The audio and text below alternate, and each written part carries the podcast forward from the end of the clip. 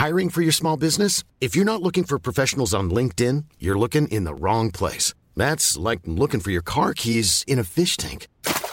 LinkedIn helps you hire professionals you can't find anywhere else, even those who aren't actively searching for a new job but might be open to the perfect role. In a given month, over 70% of LinkedIn users don't even visit other leading job sites. So start looking in the right place. With LinkedIn, you can hire professionals like a professional. Post your free job on linkedin.com slash people today.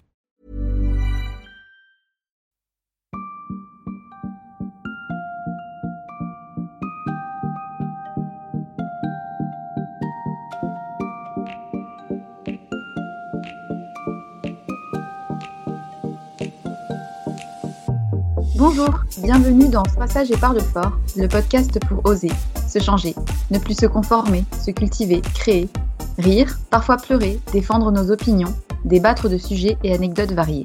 Je suis Marie et comme vous le savez, j'ai décidé d'arrêter d'être trop sage et de parler fort de ce que j'ai envie. Aujourd'hui, je vous retrouve pour un nouvel épisode. Caroline est professeure dans un collège. Le milieu de l'éducation nationale, c'est quelque chose qui m'intéresse et qui est quand même d'actualité. Euh, j'ai eu envie d'avoir un petit peu le regard de l'intérieur d'une professeure en début de carrière, en tout cas qui a son point de vue sur le métier de professeur en 2019.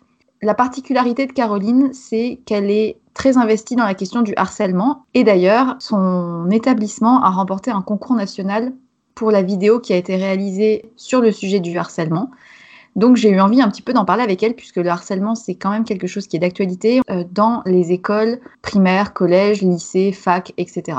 Bienvenue à toi. Bah, merci à toi de m'accueillir. Euh, comme tu le disais, je m'appelle Caroline. J'ai 24 ans, je suis euh, professeure d'histoire-géographie et néo-titulaire, donc c'est ma première année d'enseignement, puisque l'année dernière j'étais stagiaire et je suis actuellement dans un collège de l'Essonne en région parisienne, en milieu rural. Du coup, ça fait maintenant deux ans que tu es enseignante, même si l'année dernière c'était encore la période de stage. Tu étais où? Euh, J'étais à Aix-en-Provence, mais dans un collège qui était plutôt euh, dans un milieu très favorisé. Et j'ai été euh, mutée dans l'académie de Versailles cette année. Et ça va, le déménagement, pas trop compliqué? Le déménagement, ça allait. C'était un peu choquant de recevoir la nouvelle de la mutation. Je savais que c'était possible que ça arrive, mais je pense que tant qu'on n'a pas reçu le message avec marqué Vous êtes affecté dans l'académie de Versailles, alors qu'on est à 800 km, on ne peut pas se faire à, à cette idée. Parce qu'en fait, c'est des mutations où finalement tu es orienté vers une région que tu connais pas forcément et euh, tu arrives dans un milieu que tu connais pas du tout. Ah bah là, pour le coup, je suis arrivée dans un milieu où je ne connaissais rien du tout. Euh, je n'étais jamais partie de chez moi. C'est vrai que ça a été un petit peu un choc euh, parce qu'il a fallu tout, tout, tout recommencer, te faire des amis, rencontrer des gens, trouver une maison. voilà. C'est fou parce que je me dis, tu as 24 ans, tu as le même âge que moi et tu es déjà devant des élèves tous les jours. C'est assez impressionnant à chaque fois de se dire que les professeurs, ils sont quand même jeté euh, entre guillemets hein, en pâture. Vous avez une préparation juste avant d'être titularisé quand même ou ne serait-ce que pour des questions de pédagogie, comment gérer les cas difficiles, comment euh, comment asseoir une forme de supériorité euh, professeur-élève et ne pas se laisser dominer? Vous avez quand même des aides à ce point de vue?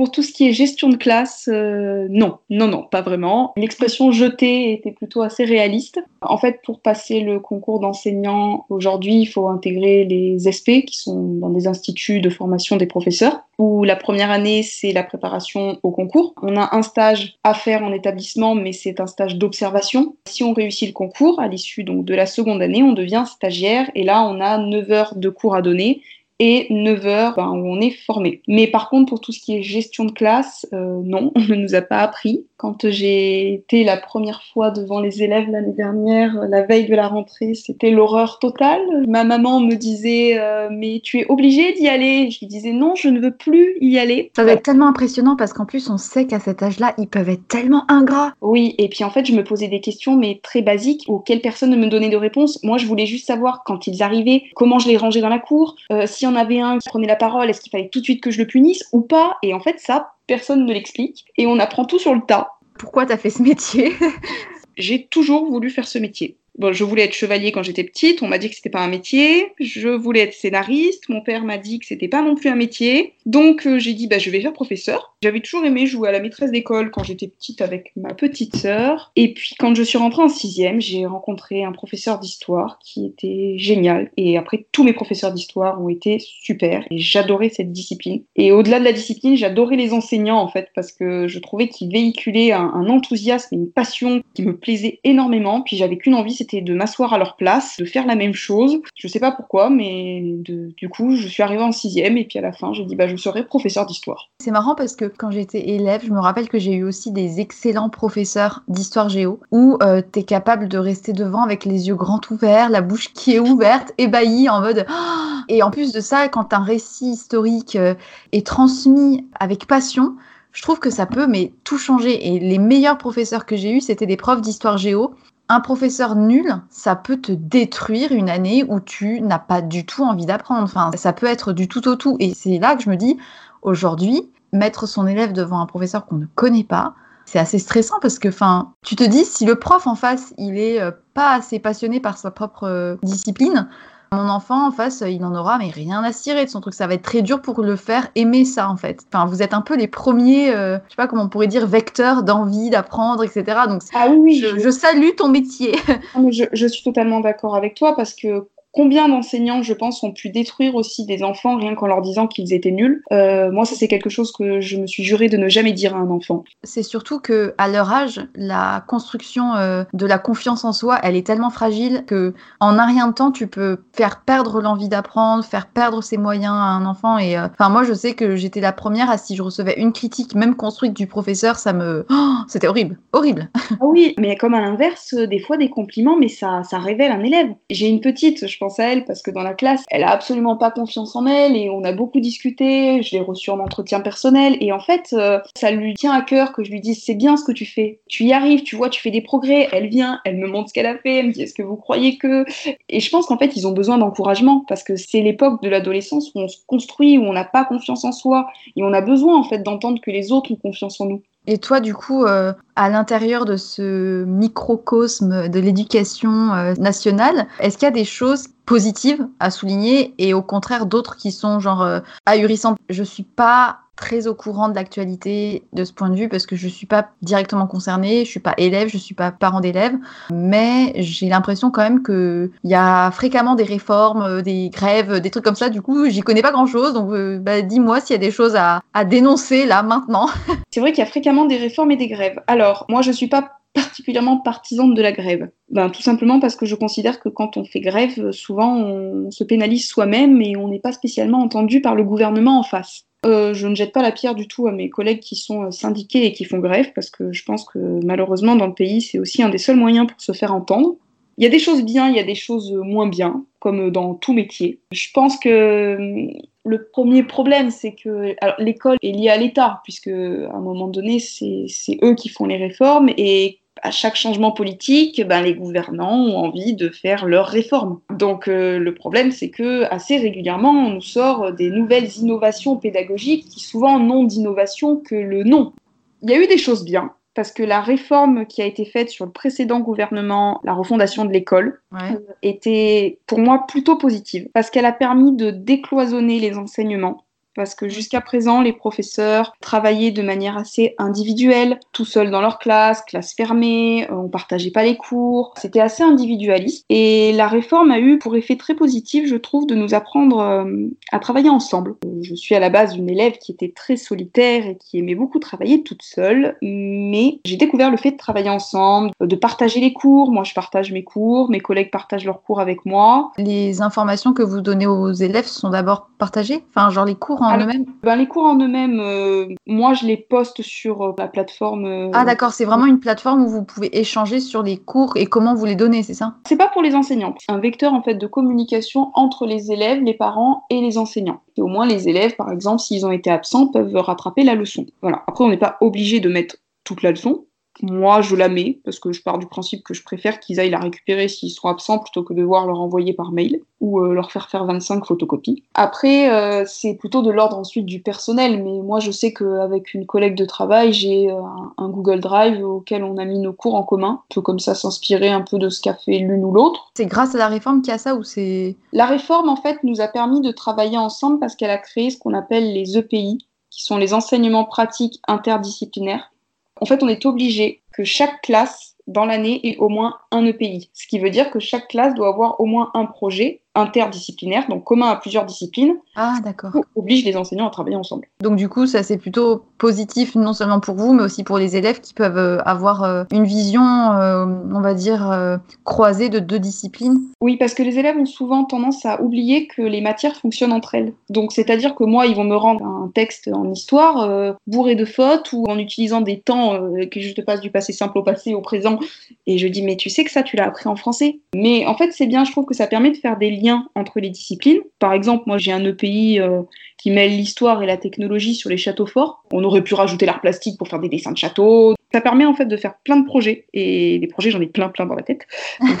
Par contre, il n'y a pas eu que du positif, il y a peut-être eu aussi des choses qui font que concrètement c'est pas si simple à mettre en place. Enfin, je sais pas. Oui, concrètement, c'est pas si simple à mettre en place et surtout concrètement, ça demande beaucoup de temps parce que ben ça demande à ce que nous on se rencontre en amont, qu'on travaille en groupe, donc ça veut dire des heures en plus et tout cela évidemment n'est pas payé en plus. On nous en mhm. demande toujours beaucoup plus. Il y a une idée reçue qui dit que les profs ne font que entre guillemets 18 heures c'est peut-être quelque chose que j'ai pu penser quand moi j'étais élève et que je disais ouais de toute façon ils ont que 18 heures de cours, nanana. Euh.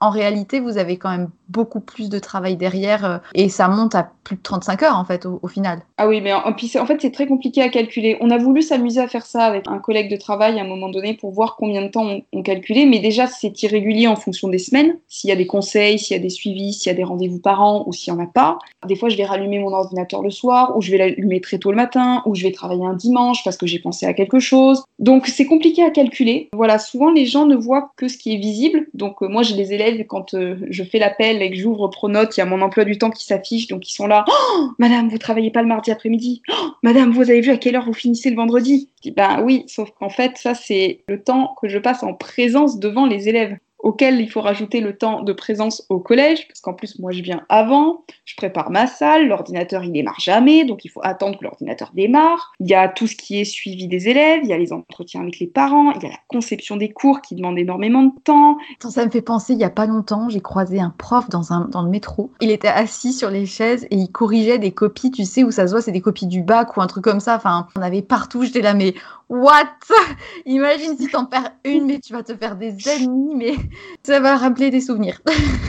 Après, c'est plutôt drôle. Genre, moi, quand euh, j'étais élève, je me disais toujours, oh là là, ça doit être tellement bien de corriger, ça doit être, on doit se sentir super important et tout. Des fois, quand je me vois corriger, je me dis, euh, déjà, je corrige n'importe où, donc euh, n'importe quelle heure, n'importe quel temps, je suis entre deux trucs. Non, mais vraiment, c'est. L'envers du décor. Puis bon, des fois, on est un peu désespéré quand on lit ce qu'ils écrivent. Comment tu fais quand il y a des différences euh, notables, genre de capacité? Je dirais pas qu'il y a des élèves plus débiles que d'autres, c'est pas du tout une question d'intelligence, mais disons des particularités propres à chacun qui font que certains vont mettre 10 ans à comprendre un truc, euh, certains ont peut-être des difficultés de dyslexie, de choses comme ça. Enfin, comment tu le gères ça euh, en tant que prof du coup? Ça, ça fait aussi partie, alors je dirais d'un point à la fois négatif et positif du système, c'est qu'aujourd'hui, on a une école qui est inclusive, donc on scolarise tous les enfants quelle que soit euh, leur situation de handicap. Et je trouve que c'est plutôt bien un monde dans lequel on s'aperçoit qu'on n'est pas tous pareils. L'effet négatif, c'est que nous, on a des effectifs classes qui sont à 30 élèves on nous demande de nous adapter à chacun des élèves. Quand il y en a un qui est dyspraxique, donc c'est-à-dire qu'il a du mal à gérer son environnement, son espace, l'autre il est dyslexique. Celui d'à côté, ben, il a juste pas appris sa leçon. Celui d'à côté, il est à haut potentiel, donc il va très très vite. L'autre ne sait pas gérer ses émotions, et tout ça, ça fait une classe. Voilà. Est-ce qu'en tant que professeur, tu as des formations pour ces élèves-là qui t'expliquent comment les aborder, comment les aider, comment leur faire gagner du temps sur certaines choses? Alors moi, à l'ESP, l'année dernière, j'en ai eu. Je me suis inscrite cette année aussi à deux sessions de formation sur euh, gérer la différence. Oui, c'est facultatif. Donc Euh, en fait, en tant que prof, t'es pas obligé de savoir comment on fait. Celui qui s'en fout, il peut s'en foutre. Oui et non, parce que aujourd'hui, avec la nouvelle réforme, puisque l'école est devenue inclusive, nous avons obligation de nous adapter à chacun des élèves.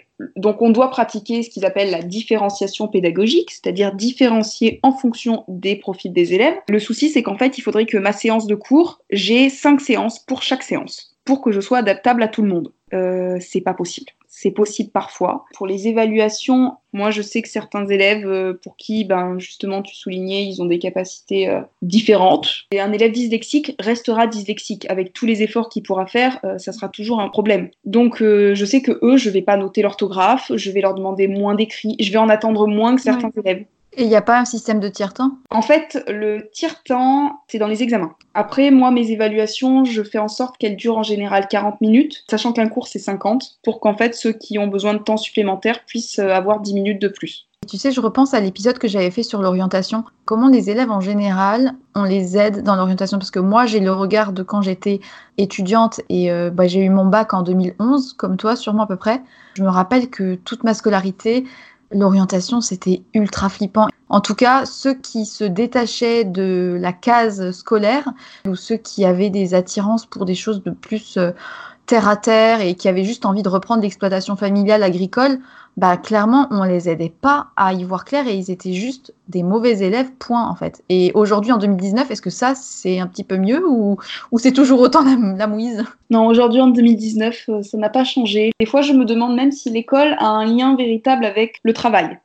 C'est ça aussi qui est compliqué parce qu'on a des enfants, justement, comme tu le soulignes, qui en fait euh, ne savent pas ce qu'ils font à l'école. Enfin, faut être scolaire, faut se conformer à ce qu'on demande de faire et il y a des élèves qui ne trouvent pas de sens à ça. Sous couvert d'inclusion, en fait, il n'y a pas du tout d'inclusion de tous les types de personnes parce que si tu me dis que l'école ne permet pas aujourd'hui d'aider à aller vers le monde du travail, qu'elle fait pas le lien, c'est comme s'il y avait un fossé entre les deux et qu'en fait, une fois que tu as coché la case éducation, tu sautes dans la case travail et tu essayes comme tu peux de t'orienter euh, avec les bagages que tu as. Sauf que si on t'a détruit tes bagages à coup de mauvaises notes toute ton enfance, je pensais Alors- que ça avait changé. Non, alors oui et non, parce que on a quand même, il y a quand même des stages qui sont proposés. On essaye quand même d'aiguiller et d'accompagner les élèves. Moi, je sais que dans mon établissement, ils proposent une filière qui s'appelle euh, prépa professionnelle. Les élèves peuvent y accéder dès la troisième s'ils ont un projet professionnel pour ensuite pouvoir aller vers des bacs pro. Que je voulais dire, c'est qu'on devrait vraiment revaloriser les filières professionnelles. Aujourd'hui, on a tendance à expliquer que les filières générales sont plus importantes que les filières professionnelles, alors que souvent le professionnel, ben, dans le monde actuel, amène plus de travail que la filière générale. Et je pense que la filière générale, c'est des enfants qui sont plus scolaires. Mais la question de l'orientation est compliquée parce que nous, professeurs, on n'est pas formés à l'orientation. J'ai des collègues qui sont professeurs principaux d'élèves de troisième et là, il y a la réforme du bac euh, qui est arrivée cette année. C'est hier, au mois d'avril, ils se sont mis à nous dire bon, ben, on va peut-être vous faire une petite formation pour que vous sachiez de quoi ça retourne et de quoi ça parle. Et on n'a toujours pas tout compris. Donc, comment en fait nous on peut expliquer une réforme dont on ne comprend pas tous les tenants et aboutissants? Donc, on navigue un peu à vue. C'est plus ça en fait qui est compliqué, c'est qu'on nous demande d'orienter, mais en réalité, j'ai souvent l'impression qu'on est plus des passeurs de papier. Et toi, euh, au milieu de tous ces profs, bon, toi, tu es assez jeune, euh, comment tu vis Enfin, je me suis toujours demandé, entre eux, les professeurs, comment ça se passe? Genre, euh, ils sont potes, ils s'aiment pas, ils sont collègues. je me suis toujours posé la question aussi de la mentalité un peu des profs, parce qu'il y a tout, mais il y a forcément euh, des extrêmes, comme partout. Est-ce que ça se ressent? Est-ce qu'il y a un milieu particulier ou une mentalité particulière? C'est rigolo ce que tu dis parce que c'est comme mon père en fait quand j'ai été enseignante et il me le dit enfin il me le dit encore de temps en temps. C'est de toute manière les profs c'est tous les mêmes. Je dis ah bon? Et en fait tout le monde se fait un peu des idées effectivement sur le, le métier d'enseignant, mais bah, c'est comme dans tous les métiers. Donc euh, pardonnez-moi l'expression, mais il y, a des- il y a des cons comme il y a des gens super bien. Il y a des cons partout. Voilà, il y a des cons partout. hein. Déjà, en fait, ce qu'il faut savoir, c'est qu'on n'a pas tous les mêmes statuts. Donc, euh, ça peut poser des problèmes. L'année dernière, c'était un peu plus compliqué parce que j'étais dans un collège euh, avec des professeurs qui étaient plutôt en fin de carrière. C'était une ambiance un peu particulière, un peu en mode cours de récréation. Enfin, ils parlaient les uns sur les autres. C'était pas très agréable. En fait, on a des professeurs qui sont agrégés, qui sont à 15 heures. Il y a des professeurs qui sont certifiés comme moi, qui sont à 18 heures. Et on a des contractuels. C'est des personnes qui viennent du privé ou de l'extérieur et qui remplacent. Et parfois, surtout au lycée, il y a un petit peu des différences en fonction des statuts. Voilà, moi j'ai souvenir de quand je suis rentrée dans la salle des professeurs l'année dernière, de quelqu'un qui m'a tendu la main en me disant bonjour, agrégé ou certifié. Et moi, j'ai dit bonjour, je m'appelle Caroline. Mais euh, par contre, ici, voilà, dans le collège dans lequel je suis, c'est vraiment une atmosphère très bon enfant. On s'amuse beaucoup. Moi, je prends un plaisir fou à aller travailler le matin. C'est trop bien, j'adore entendre ça. Je retrouve mes collègues, j'ai l'impression d'être redevenue une élève, sauf que je suis professeur. En plus, on a une équipe qui est assez jeune, qui est très dynamique. Je pense que ça vient aussi du fait que on a tous été mutés dans l'académie, on a tous nos familles éparpillées aux quatre coins de la France, et finalement, on se recrée un peu une famille. Comme tu le disais, ça dépend des endroits où tu tombes. C'est pareil que dans une équipe de travail, malheureusement, tu as toujours un avec qui tu as plus d'affinité que d'autres. Et euh, le seul souci que je vois, moi, dans l'éducation nationale, si je peux me permettre, c'est que quand un professeur pose souci et qu'il a des attitudes, on va dire, euh, pas correctes, ou qu'il est un peu euh, bah, le con de service et que c'est voilà le professeur con par excellence et qu'il n'y a rien à faire, le souci, c'est qu'on peut pas les virer, on les déplace quand il y a trop de problèmes et on les met ailleurs. quoi. Et ça, oui. Et du coup, ils font de la merde, mais dans un autre collège. Bah, c'est un petit peu le problème, c'est qu'en fait, on est fonctionnaire, donc on a un emploi à vie. Ça, c'est, je t'avoue que c'est quelque chose qui m'a toujours plu, l'idée de me dire qu'il ne m'arriverait rien, j'aurais toujours un travail. Mais d'un autre côté, c'est aussi l'effet un peu négatif, c'est-à-dire que quand on a des enseignants performants, c'est bien. Et effectivement, quand on a des enseignants qui ne sont pas très bien, on déplace le problème sans le régler pour destituer un professeur, c'est beaucoup plus compliqué que le dépasser, donc euh, forcément. Ah mais clairement, pour le destituer, il faut soit qu'il y ait vraiment agression envers un élève, ou euh, je sais pas, euh, relation sexuelle, quelque chose, voilà, et ambiguïté. Horrible, t'imagines Ça veut dire qu'il faut aller ah jusqu'au bout de, de, la gravité du truc pour qu'il y ait quelque chose qui se passe.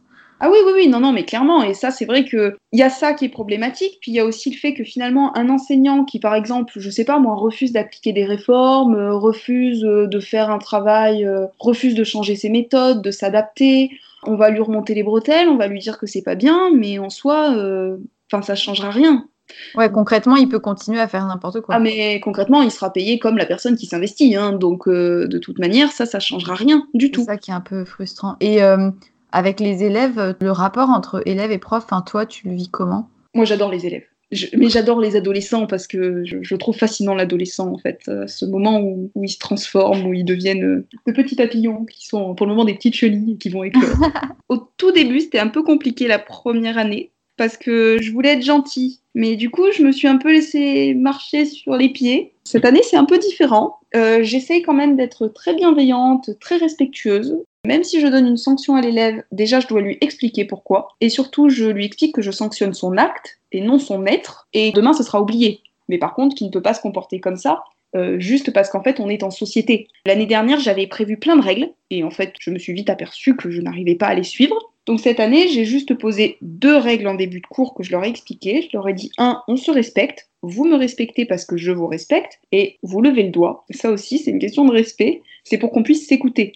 Après, c'est vrai que je pense qu'il y a quand même eu une dégradation, alors à mettre avec des guillemets, en tout cas une évolution du rapport entre les enseignants et les élèves. J'ai pas l'impression que moi, et enfin du coup je pense toi aussi, euh, à notre époque, on se comportait pareil avec les enseignants. Les enfants sont de plus en plus familiers avec les adultes. En fait, on a l'impression qu'il n'y a pas de barrière, qu'il n'y a pas de filtre. Et des fois, ils me parlent comme si j'étais euh, leur maman, leur famille. Euh, ils interrompent le cours, ils respectent pas ce qu'on leur demande. Ils ont une familiarité de langage qui est assez gênante quand même. Je suis assez d'accord avec toi, c'est ce que j'ai l'impression aussi, c'est que les enfants, d'une manière générale aujourd'hui, ont moins de limites. Tu vois, genre, dans le système euh, familial, il y a de moins en moins de barrières, il y a de plus en plus de laisser-aller, peut-être, ne serait-ce qu'au niveau de ce qu'ils voient à la télé, des écrans, des smartphones. C'est peut-être aussi les médias qui transportent aussi ce genre d'image, hein, je ne sais pas, mais. Ah, je pense qu'il y a les médias et je pense aussi qu'il y a. Euh... Alors, c'est pas pour jeter la pierre aux parents non plus, je veux pas faire une généralité, mais je pense quand même que beaucoup de parents ont un peu lâché et qu'un enfant, il a quand même besoin d'avoir des limites. Je trouve ça bien que l'enfant puisse s'exprimer, mais par contre, je pense qu'il faut quand même des limites, et j'ai l'impression que ce sont des enfants qui aujourd'hui à la maison n'en ont pas pour leur expliquer qu'il faut des limites quand ils en ont pas chez eux et quand ils parlent à leurs parents sans filtre. Alors, je veux pas dire qu'il faut qu'il y ait forcément un rapport hiérarchique, c'est pas du tout ça.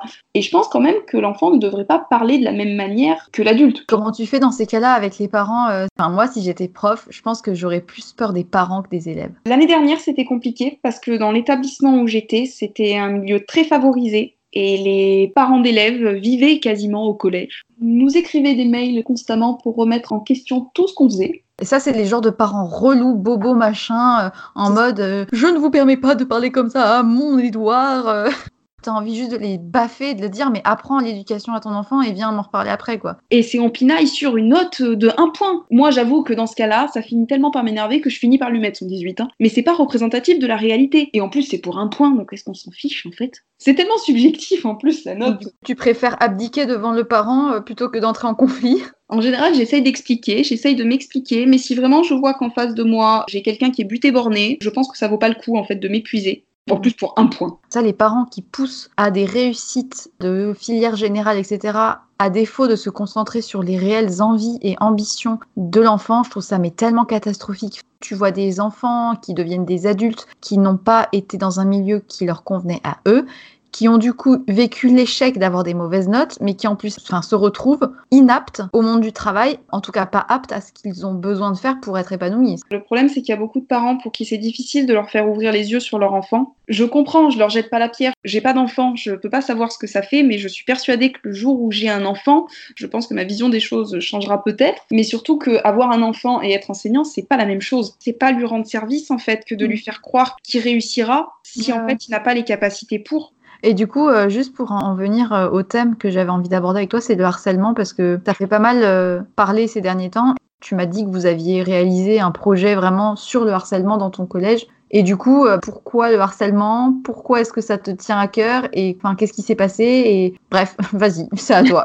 En fait, on a réalisé un projet sur le harcèlement parce que euh, quand je suis arrivée dans l'établissement, mon principal adjoint m'a fait venir dans son bureau avec euh, mon collègue de français et il nous a dit euh, bon bah vous qui êtes très très motivés, vous allez participer au concours non au harcèlement. Donc on s'est regardé, on s'est dit d'accord, ok, très bien. Donc on a monté des séances. Moi, je suis partie du clip vidéo Mots d'enfant de Patrick Bruel et La Fouine. J'aimais bien ce clip parce que ça parle de mots euh, M-A-U-X. Longtemps, euh, on a eu tendance à considérer que les problèmes des enfants au collège n'étaient que des problèmes d'enfants et que c'était pas important. Je ne pense pas avoir été spécifiquement harcelée lorsque j'étais élève, mais je pense avoir pu subir des situations de harcèlement de la part de certaines filles qui avaient tendance à répéter des insultes euh, à mon égard en disant que j'étais moche, que je m'habillais mal, que je ne m'intéressais pas aux garçons, de manière assez répétitive et je me suis rendu compte que ça avait quand même joué euh, sur euh, l'estime que je me porte. Et moi, je m'étais toujours juré que c'était quelque chose sur lequel je voulais vraiment agir L'adolescence, c'est un moment où on se construit, où on a une faible estime de soi-même et où en fait entendre ce type de mots, ben, ça peut faire beaucoup de mal. Donc c'est vrai que quand on m'a proposé ça, je me suis dit que ben, c'était une très bonne idée. Donc euh, j'ai travaillé ça en éducation morale et civique. Moi, je suis donc euh, partie voilà, sur le harcèlement lui-même pour un peu essayer de distinguer les types de harcèlement. Donc il faut savoir que le harcèlement, ce sont des violences répétées par une personne ou par un groupe envers une personne ou plusieurs. Ça peut être euh, des mots, donc un harcèlement verbal, propagation de rumeurs, des moqueries, des insultes. Ça peut être un harcèlement euh, de l'ordre du physique, avec des coups, avec des gestes obscènes. Et ça peut avoir ben, tout un tas de conséquences. L'isolement de l'élève, une baisse des résultats, une faible estime de soi, un décrochage scolaire, des scarifications, et ça peut aller jusqu'au suicide. Je pense au livre qu'a écrit une maman qui s'appelle Marion, 13 ans pour toujours, où sa petite fille ben, s'est pendue dans sa chambre parce qu'elle était harcelée à l'école. Ils avaient passé également cette année euh, un film sur un enfant qui s'appelle Jonathan qui a tenté de s'immoler par le feu parce qu'il était aussi victime de, harcèlement. Et j'avais aussi regardé euh, sur Netflix il y a un an ou deux la série 13 euh, raisons. Et, je m'étais dit, mais il faut faire quelque chose en fait, on peut pas laisser ça. surtout qu'il y en a beaucoup à l'école.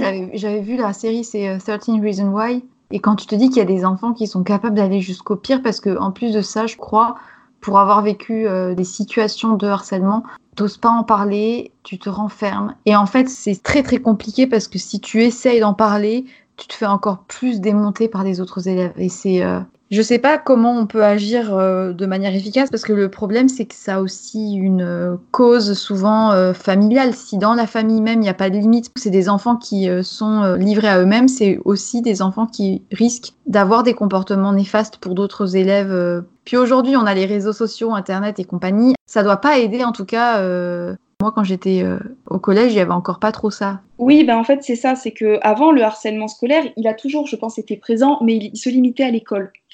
Aujourd'hui, avec les réseaux sociaux, ben en fait, ça ne s'arrête pas. Le harceleur peut le harceler jusque chez lui, jusque dans sa chambre. Parce que nous, on a voulu vraiment s'axer avec mon collègue sur le cyberharcèlement. Et quand j'en ai parlé aux enfants, il y en a plein qui m'ont dit mais je comprends pas en fait pourquoi si la personne elle reçoit des SMS ou des photos, ben elle éteint pas son téléphone? Parce qu'en fait c'est pas si simple parce qu'on entre dans un engrenage parce que il y a beaucoup de d'enfants harcelés qui, quelque part, admirent aussi leur harceleur. C'est compliqué parce qu'il y a des enfants harceleurs qui deviennent harcelés ou, inversement, des enfants qui ont été harcelés qui deviennent des harceleurs. Quand on a un, en général, qui a une voix supérieure aux autres et qui parle plus fort que les autres, il est vite admiré par beaucoup. S'il y en a un qui est le bouc émissaire, c'est fini, quoi. Il devient... Euh, le bouc émissaire. Tout le monde peut se permettre alors de... C'est très intéressant ce que tu dis quand tu dis tout le monde peut se permettre, parce que ça, on a voulu euh, beaucoup le travailler avec mon collègue, parce que ce qu'on essayait de faire comprendre aux enfants, c'est que les témoins sont aussi responsables que les harceleurs. Et hier, il y a eu une intervention euh, des policiers qui sont venus dans l'établissement pour parler justement du harcèlement la policière a expliqué aux enfants que les témoins, ben, ils encouraient les mêmes peines que les harceleurs, parce que en fait, finalement, euh, ils encourageaient et qu'un enfant, ben, qu'on exclut, euh, on va lui répéter, je sais pas, je dis au hasard, tous les jours, t'es moche, t'es pas beau. Donc il y a le harceleur qui dit ça, mais si euh, les enfants autour répètent la même chose, ou s'ils ne font rien, s'ils n'agissent pas, s'ils ne vont pas prévenir un adulte, s'ils ne vont pas le dire et mettre fin à tout ça, ben en fait, ils sont aussi responsables que les autres parce qu'ils n'arrêtent pas l'engrenage. Enfin, tu disais c'est compliqué de chercher les aides, d'aller en parler. Moi, je sais que j'ai dit aux enfants quand j'ai fait mon cours, je leur ai expliqué qu'il fallait pas hésiter à aller en parler à quelqu'un. Donc évidemment, des adultes, mais c'est parfois compliqué d'aller parler à un adulte. Donc parler à un ami, parler à n'importe quelle personne de confiance, mais c'est vrai que c'est compliqué parce que la personne harcelée a souvent peur des représailles. Voilà, c'est que souvent elle se dit euh, mais si j'en parle, en fait, ça va être pire. Et du coup, vous avez gagné ce concours. Enfin, ils ont dû être super contents. Ça a dû les faire euh, ah avancer sur la question aussi euh, du harcèlement. Et peut-être que tu vois aussi des évolutions positives au sein de la classe. Alors, oui et non. Oui, parce que ça a été vraiment. Nous, alors du coup, on a remporté le prix dans la catégorie cyberharcèlement. On a fait euh, une vidéo à partir de langage SMS et d'envoi de photos un petit peu trafiquées pour montrer justement euh, bah, les, conséquences du cyberharcèlement. Et surtout, on voulait vraiment s'axer avec mon collègue sur le fait que des mots M-O-T-S qui sont écrits comme ça, notamment en langage un peu SMS, peuvent parfois ben, faire du mal, et donc se transformer en mots M-A-U-X. Donc on était vraiment parti euh, sur ça. Et on a gagné du coup le prix cyberharcèlement. Et c'est vrai que ça a été un bon moment pour la classe, en tout cas, je pense que ça a beaucoup contribué à souder la classe. On avait fait des débats, ils ont discuté, ils ont réfléchi. J'ai plusieurs élèves qui étaient venus me voir en me disant Ah, ben, il y a un tel qui était un peu à l'écart, on l'a remis dans le groupe. Donc, je vois que ça a quand même euh, voilà, cheminé dans leur esprit. Donc, pour ça, c'était vraiment très bien. Je pense que ça leur a fait prendre conscience de pas mal de choses. J'espère que ça évoluera positivement et que peut-être on pourra faire de ces élèves ensuite, euh, ben, je sais pas, des brigades pour aller euh, ben, intervenir sur le harcèlement, qu'on pourra utiliser la vidéo aussi pour la montrer à d'autres élèves, pour les sensibiliser. Mais par contre, euh, hier, j'ai reçu l'appel d'une maman qui m'a dit euh, il y a un tel dans la classe, donc dans la fameuse classe qui a gagné, qui s'est fait taper dessus par trois autres élèves. Et là, je me suis dit, mais ils n'ont pas compris en fait. Et quand je leur ai dit, mais ça fait un moment que ça dure quand même. Ah bah oui, enfin, comment ça se fait que vous vous permettez d'harceler cet élève? Ils me disent, mais on le harcèle pas. Je dis, ben en fait, si. Coup répété. Quand il y a répétition sur un élève, parce qu'il y a de la différence, parce que si, parce que là. Et ils me disent Ah, mais nous, on jouait. Ah, mais parce que euh, la vidéo qu'on a fait, c'est juste une vidéo, c'est pas forcément ce qu'on fait. En fait, c'est compliqué parce que j'ai des fois l'impression que quand on sort de la classe, c'est pas le même monde. Il y en a pour qui ça percute et il y en a pour qui. Euh, c'est compliqué, je pense. C'est compliqué. Ah oui, mais moi, quand j'ai vu ça, j'étais au téléphone avec la maman et je lui dis Non, mais c'est pas possible, c'est pas possible. Elle me dit Vous voudriez pas organiser un débat autour du harcèlement? Je dis Mais je fais ça depuis le début de l'année. Après, je pense quand même qu'il y a eu du positif, ça a forcément cheminé et ce qui a été fait, ça sera toujours ça de prix. On plante des graines. Hein. Dans ton dernier podcast que j'ai écouté, je me suis dit C'est drôle parce qu'on doit tous utiliser la même expression hein, dans l'éducation nationale parce que celle que tu as interrogée a dit la même chose et elle avait totalement raison. On plante des graines. Après, elles germent peut-être pas tout de suite, nos graines. Donc peut-être qu'elles germeront dans l'esprit de ces enfants dans un an, deux ans. L'important, c'est qu'elles germent un jour. Moi, j'aime bien la manière que tu as de le voir parce que peut-être que plusieurs professeurs pourraient, euh, on va dire, ne pas s'investir autant que toi Et ça, je pense que c'est euh, aussi euh, propre à chacun. Euh, comme on disait, il y a des bons, il y a des moins bons partout. Tu as l'air de faire quand même preuve d'écoute auprès des élèves. Et peut-être que c'est ton vécu, c'est ta sensibilité qui fait ça. Mais je trouve que c'est vraiment positif. Et bah, du coup, pour un peu aller vers la conclusion, qu'est-ce que tu aimerais voir changer? Si tu pouvais parler directement à la ministre de l'Éducation, je ne même pas guiser, je m'en fous d'ailleurs. Mais si tu voulais changer des choses. Il y a beaucoup de choses que j'aimerais changer. Mais ah. non, il y a quand même des choses très bien. Mais c'est vrai que, bon, bah déjà, l'orientation. Il faudrait vraiment qu'il y ait une formation pour les enseignants pour que nous, on puisse accompagner et aider les élèves. Euh, je pense qu'il faudrait aussi qu'il y ait un peu plus de visibilité sur le métier d'enseignant pour euh, aller au-delà de tous les stéréotypes qu'on peut avoir sur, euh, sur ce métier pour comprendre que ben on ne fait pas effectivement qu'être présent 18 heures en cours. On a aussi beaucoup de boulot en dehors, de suivi des élèves, de préparation des conseils, après, il y a beaucoup de choses dont on n'a pas parlé, mais au niveau de la rémunération, moi, ce serait plutôt le fait qu'on fait, on nous demande toujours plus de choses sans forcément nous, nous donner plus. Euh. Alors, je suis pas vénale, je fais pas ça pour l'argent. Ouais, ouais, non, mais je comprends. Tu dois payer tes loyers comme tout le monde et tu dois ah. te nourrir comme tout le monde. Hein. C'est juste ça, c'est qu'à un moment donné, on se dit quand même, euh, je veux dire, moi, j'ai été mutée à 800 km de chez moi pour arriver dans une région où je ne connaissais personne, pour qu'en fait, on m'enlève de l'argent en me disant Ah ben non, maintenant vous êtes en milieu rural, vous comprenez, vous avez moins besoin de sous. Alors franchement, même sans m'en donner des sous à moi, dans ce cas-là, s'ils veulent pas me les donner à moi, qu'ils les donnent au collège. Parce que nous, le collège, quand je vois des fois l'état des salles, je me dis Mais c'est pas possible. Quand je suis rentrée le premier jour, je suis rentrée dans une salle, on m'a dit C'est là, ça c'est la salle où tu seras le vendredi, il y avait que des pupitres. J'ai dit Mais je suis professeur d'histoire géo En fait, c'est un manque de moyens, euh, on va dire un mauvais, une mauvaise distribution. Je pense qu'il y a une mauvaise distribution parce qu'aujourd'hui, on donne beaucoup d'argent. Alors, c'est pas pour dire qu'il ne faudrait plus leur donner. Il y a beaucoup d'argent qui va dans les réseaux d'éducation prioritaire et ces établissements en ont besoin. Je dis pas le contraire. Je dis simplement que trois quarts de la France, c'est rural. Enfin, sans être dans du rural profond, il y a quand même beaucoup plus de petites et moyennes villes que de grandes villes. Et aujourd'hui, l'argent, il part essentiellement dans les grandes villes et dans les réseaux d'éducation prioritaire. Et tous les petits collèges, tous les établissements où on ne se fait pas entendre, où on est discret, où on est tranquille, euh, ben on n'a pas d'argent. Je veux dire, il y a Paris qui est à 60 km d'ici, de là où je suis, et on peut pas les emmener à Paris parce que prendre un bus, c'est 700 euros. Et ensuite, c'est 300 euros de parking dans Paris. Et on ne peut pas les mettre dans le RER. E donc, on ne va pas à Paris. Et c'est dommage.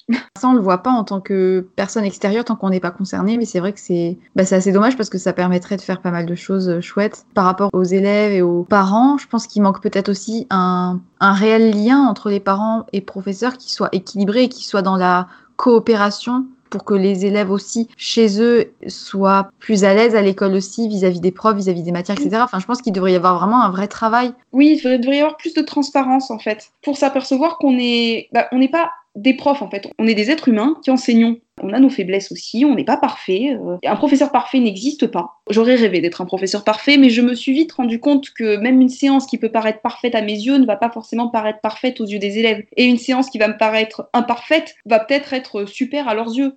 Les parents, aujourd'hui, les parents délégués, par exemple, avant le conseil de classe, ils demandent aux autres parents bah, s'ils ont des retours, s'ils ont des questions. Il n'y a quasiment aucun retour. Et moi, ça me rend triste parce que je me dis, mais les parents, ils s'intéressent pas à la scolarité de leurs enfants. Ils se sentent peut-être pas concernés, tu vois. Pas assez concernés. Et puis, euh, ils attendent d'avoir des retours négatifs à faire pour en faire, alors qu'ils pourraient aussi faire des retours positifs, tu vois. Mais même souvent, euh, moi, j'appelle des parents je leur dis bonjour, je vous appelle parce que ben, votre enfant, il a, il y a une baisse de résultats, j'ai l'impression qu'il va pas bien, est-ce qu'il y a un problème à la maison? Ah bon? Ben mince, vous avez pas regardé le bulletin. La baisse de résultats, c'est pas juste des notes, c'est aussi et parfois très souvent euh, la représentation d'un moment où l'élève ne va peut-être pas forcément bien. Moi, j'ai des élèves où quand ils perdent un point ou deux sur la moyenne générale, je sais que c'est qu'il y a aussi des problèmes à l'extérieur. Ça peut être des problèmes à la maison et ça peut expliquer. Ça ne veut pas dire qu'il euh, faut tolérer qu'ils perdent des points, c'est pas ça. C'est plus le fait de dire, ok, euh, là c'est parce qu'il y a eu un problème à ce moment-là. Du coup, tu t'es pas concentré sur tes résultats scolaires parce que ça peut se comprendre. Ça explique quelque chose. Et des fois, je me dis que les parents, alors il faut pas non plus qu'ils nous harcèlent de mails,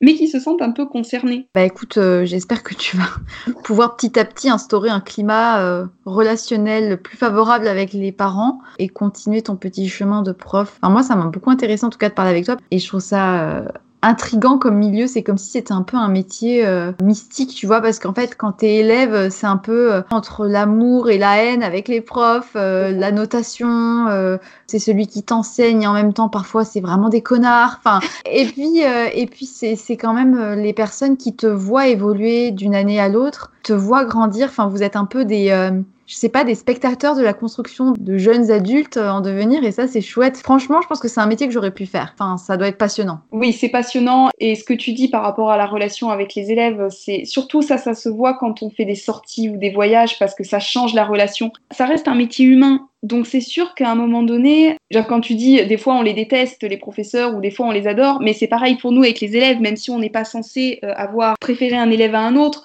on est des humains. Dis-le, il y en a, tu peux pas les encadrer. Voilà, il y en a, tu te dis, euh, il est encore là celui-là, vivement la fin de l'année. Euh, mais en même temps, je peux ne pas l'aimer au début de l'année et l'adorer à la fin. C'est ça aussi qui est magique. C'est un métier hyper humain. Oui. Et ça demande beaucoup d'humanité, donc. Ah, ça demande beaucoup d'humanité. Les élèves, c'est des éponges. Donc des fois j'arrive, je suis en colère, ils sont tous énervés. Des fois j'arrive, je suis d'ultra bonne humeur, ils sont de bonne humeur. Mais et réciproquement. Et réciproquement, des fois ils me désespèrent aussi. Si tu avais euh, un dernier mot à dire euh, pour conclure cet épisode par rapport à toi, par rapport à ce qu'on a dit, euh, au métier de professeur, à, tes espoirs, à tes déceptions, peu importe. si tu avais un dernier mot, non, moi, j'espère que ben, je vais garder l'enthousiasme et puis la passion de ce métier parce que j'ai encore beaucoup à découvrir, beaucoup à apprendre, beaucoup de choses que j'ai envie de faire, d'essayer, beaucoup de projets. Donc euh, voilà, j'espère que ça va, ça va continuer comme ça. Et puis je te remercie aussi beaucoup du coup de notre échange. Ça me fait euh, très plaisir de participer et ça fait un moment que je t'écoute, que j'ai découvert les podcasts grâce à toi.